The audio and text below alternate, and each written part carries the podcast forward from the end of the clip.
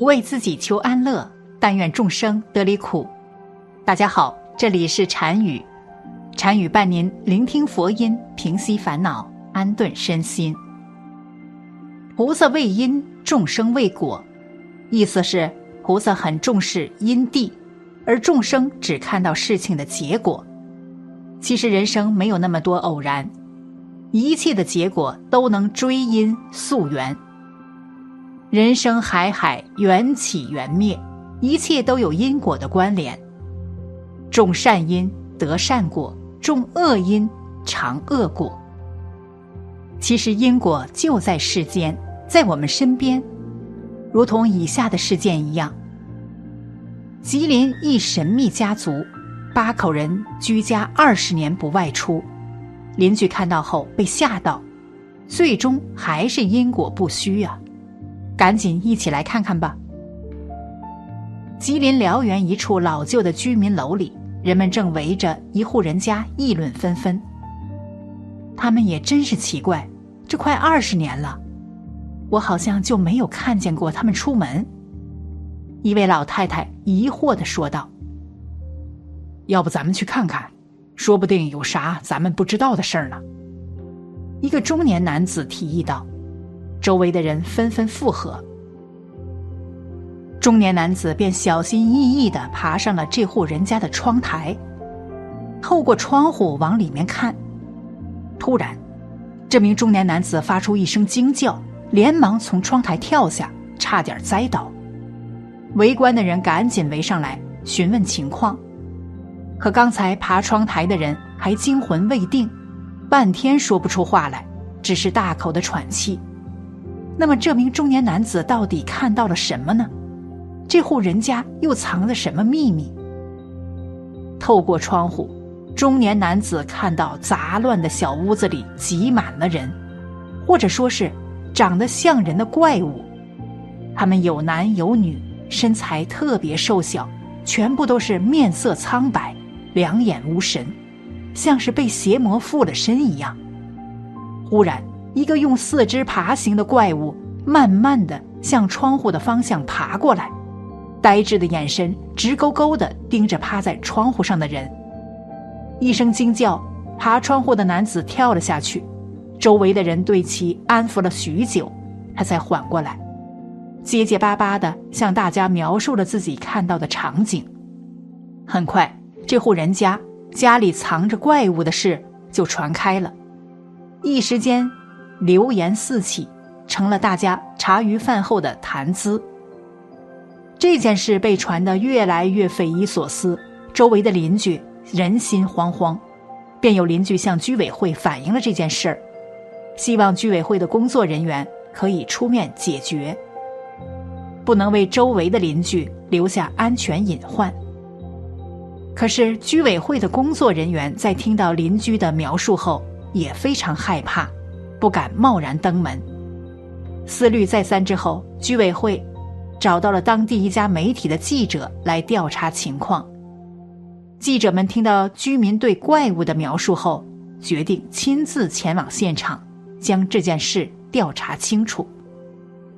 记者们在居委会的指引下来到了那户人家的门前，几个胆子大的邻居也跟了上来，想着大家对屋里的情况的描述。记者们的敲门声刚落，门就开了。开门的是一个中年女人，只见这个女人面容正常，穿戴整齐，压根不像大家口中描述的怪物那样恐怖。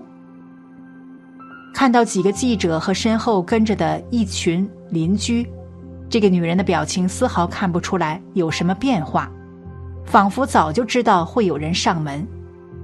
记者们表明来意后，这个女人愣了一会儿，便礼貌的邀请记者们进屋。记者们走进屋子，才彻底相信了邻居们口中描述的怪物是真的。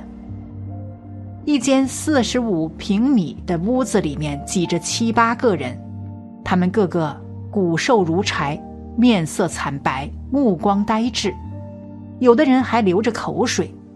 看着突然到访的陌生人，他们痴痴的看着，脸上看不出任何表情。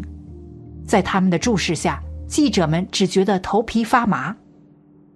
这个女人也看出了记者们的不适，便回头招呼屋子里的人们，距离记者们远一点。然后，这个女人主动解释道：“你们别害怕，他们都是我的家人，他们不会伤害你们的。”看到记者们的神情平静下来，这个女人又接着说道：“我的名字叫袁桂敏，我们家总共有五个兄弟姐妹，我是老四。”现在除了我和我二哥都得了怪病。在袁桂敏口中，记者还了解到，他们一家人自从生病以来，一直都是由袁桂敏和他的二哥袁宝德照顾的。为了证明家人不是怪物，袁桂敏向记者们一一介绍了自己的家人。当记者们问起邻居们看到的那个用四肢在地上爬行的怪物时，袁桂敏喊来了自己的大姐袁桂枝。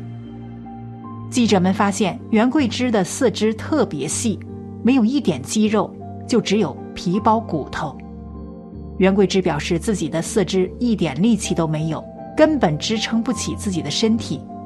他要是想挪动身体，只能用四肢撑着地，一点点移动。袁桂敏的三姐袁桂华的情况稍微好点儿。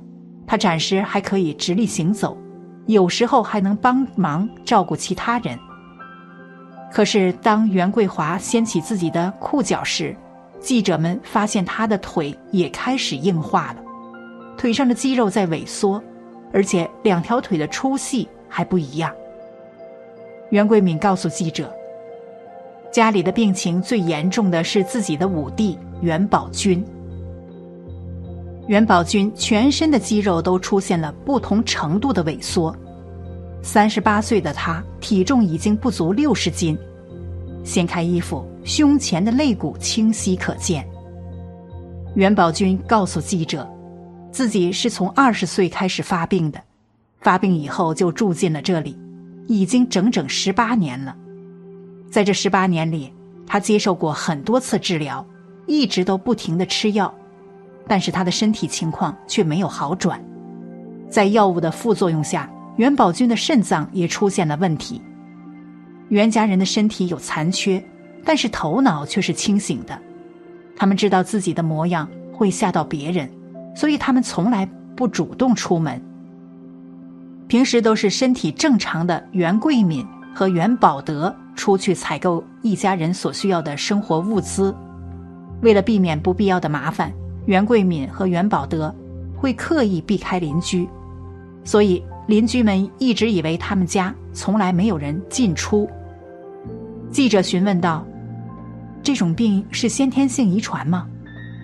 袁桂敏解释道：“他们家人出生的时候都是正常的，可是，在成长的过程中会突然发病。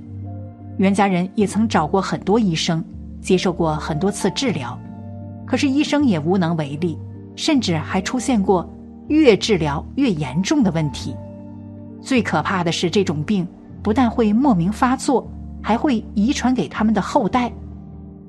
在袁家相继发病以后，他们的家庭也变得支离破碎。身体健康的袁桂敏和袁宝德只能将所有发病的家人集中照顾，所以就出现了这一屋子的怪物。近二十年来，袁家人一家老小的日常生活都由二哥袁宝德照顾，而袁桂敏则一边兼顾自己的小家庭，一边负责这个大家庭的开销，生活过得十分艰苦。在了解到袁家人的情况后，记者们对此事进行了报道。不久之后，袁家人的病症就引起了很多医学界专家的关注。为了找出袁家人发病的原因和治疗方法，中国医科大学第一附属医院的一位医生主动联系了袁桂敏，并亲自上门为他们做检查。在进行了各种检查以后，袁家人被诊断为运行性肌营养不良病。据医生所说，这种病的发病率很低，他在从医的过程中也只是仅仅见过几例而已。像袁家人这样集体发病的情况，几乎没有出现过。经过专家的研究，确定了袁家人的这种病是由基因突变引起的家族遗传病，暂时还没有治疗的方法。为了抑制这种病的继续遗传，医生只能建议袁家人不再繁殖后代。对于这个诊断结果，袁桂敏一点也不意外，他平静地接受了这一切，并表示自己和二哥袁宝德还会继续照顾家人，减少他们的痛苦。无论怎么样艰难，袁家人的生活都还在继续着。他们用残缺的身体互相照顾着自己的亲人，生活虽然不够美满，但是全家人齐心协力，不离不弃，也算是有了生活下去的希望。为什么袁家人会集体发病呢？这是因为患了因果病，此乃受前世及今世所造罪孽业障随缘相生而牵累所致。纵令神通如何广大，并难以彻底治愈。